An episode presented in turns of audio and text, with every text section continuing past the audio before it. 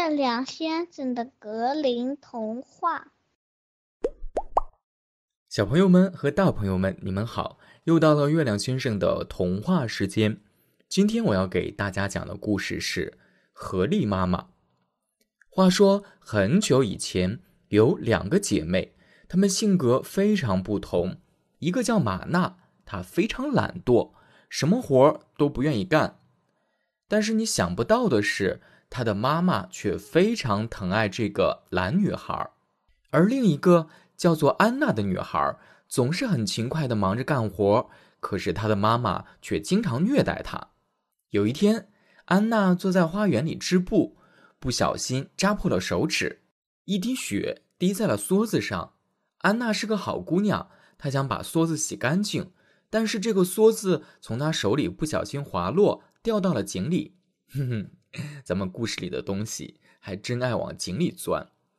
妈妈看到了这一幕，大吼着说：“你把它掉到了井里，你必须把它从井里捞上来。”妈妈发这么大的脾气，安娜感觉到事情没啥好商量的了，只好按照妈妈说的去做。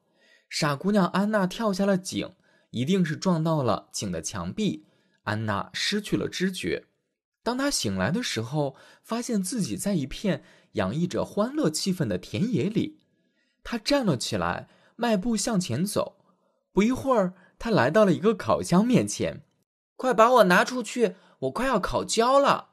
烤箱里的面包说：“安娜把面包取了出来，让它凉下来。”他走出去不远，来到了一棵树下。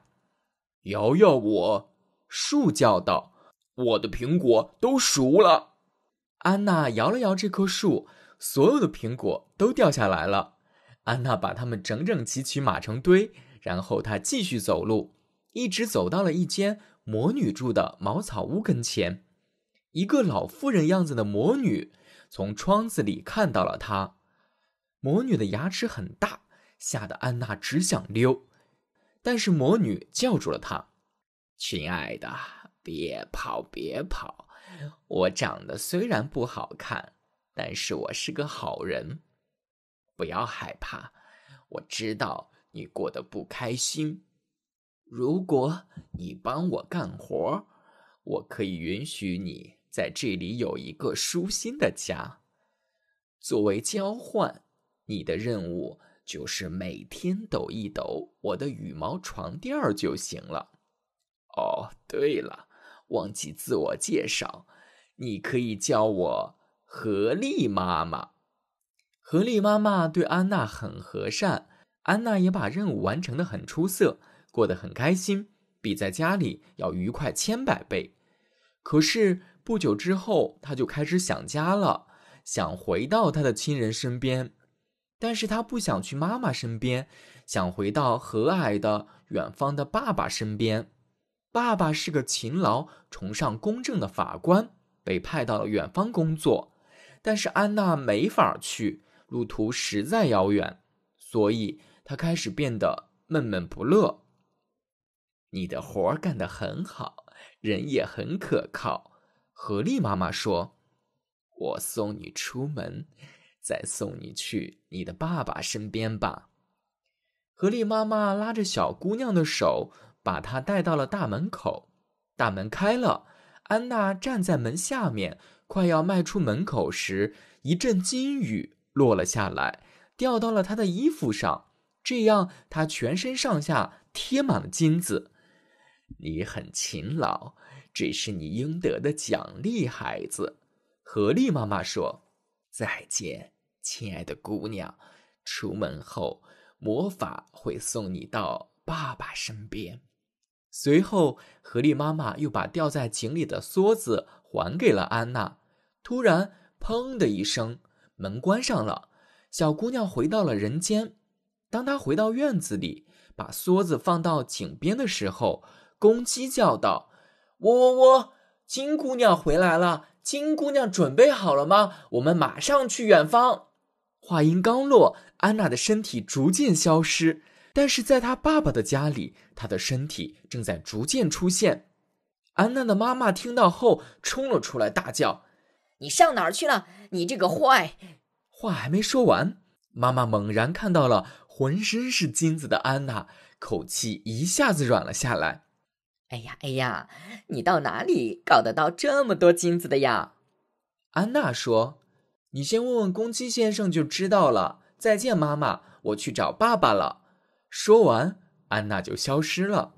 妈妈对消失的安娜一点儿也不关心，转头就问公鸡：“告诉我来龙去脉，不然就把你拿去做小鸡儿炖蘑菇。”公鸡一五一十的告诉了妈妈发生了什么。既然这样，那玛娜也应该可以得到金子呀。妈妈心里这么想，于是把玛娜也打发出去，去。坐到井边去，你也去织布。安娜怎么做的，你就怎么做。懒惰的玛娜急于发财，所以她照办了，而且还故意用刺扎破了手，把手的血挤在了梭子上，然后把梭子扔下井去。随后，玛娜也跳进了井，她也想找到合力妈妈，也想要像安娜一样成为富翁。一切都像公鸡说的那样。玛娜来到了一个烤箱前，快把我拿出去，我快要烤焦了。烤箱里的面包说：“我才不干呢，臭面包，我的手会弄脏的。”玛娜尖声尖气地说：“摇摇我！”树叫道：“我的苹果都熟了。”什么？你这个狡诈的树！那样苹果会把我原本就不聪明的脑袋砸得更不聪明的。玛娜发了疯一样狂叫，像一只小母鸡。他急急忙忙跑到了魔女的小茅屋跟前，不等何丽妈妈问，他就着急地说：“我是来给你干活的，快让我干活。”于是他开始打扫，但是他根本不想去抖那个羽毛床垫儿。她每天早上都赖在床上，起得很晚。三天后，何丽妈妈对他说。你该回去了，你在这里的时间太久，妈妈会想你的。你得付我报酬呀，玛娜贪心的说。当然，我要给你付报酬的。何丽妈妈说着，把她带到了门口。这次洒下来的不是一阵金雨，而是黑黑的、油腻腻的、黏糊糊的沥青，从头到脚洒了玛娜一身。这就是你的报酬，何丽妈妈神色严厉地说。说完，就把门咚的一声关上了。玛娜带着一身洗不掉的沥青，穿过庭院，走进屋里的时候，公鸡在篱笆上叫道：“喔喔！一个脏兮兮的姑娘进屋了。”沥青，谁都知道是洗不掉的，所以玛娜一辈子都得粘着沥青过日子喽。小朋友们和大朋友们，这就是今天我要给你讲的故事喽。如果你喜欢月亮先生讲的童话故事，可以在专辑评论中为我打一个五星好评哦。我们下回再见吧。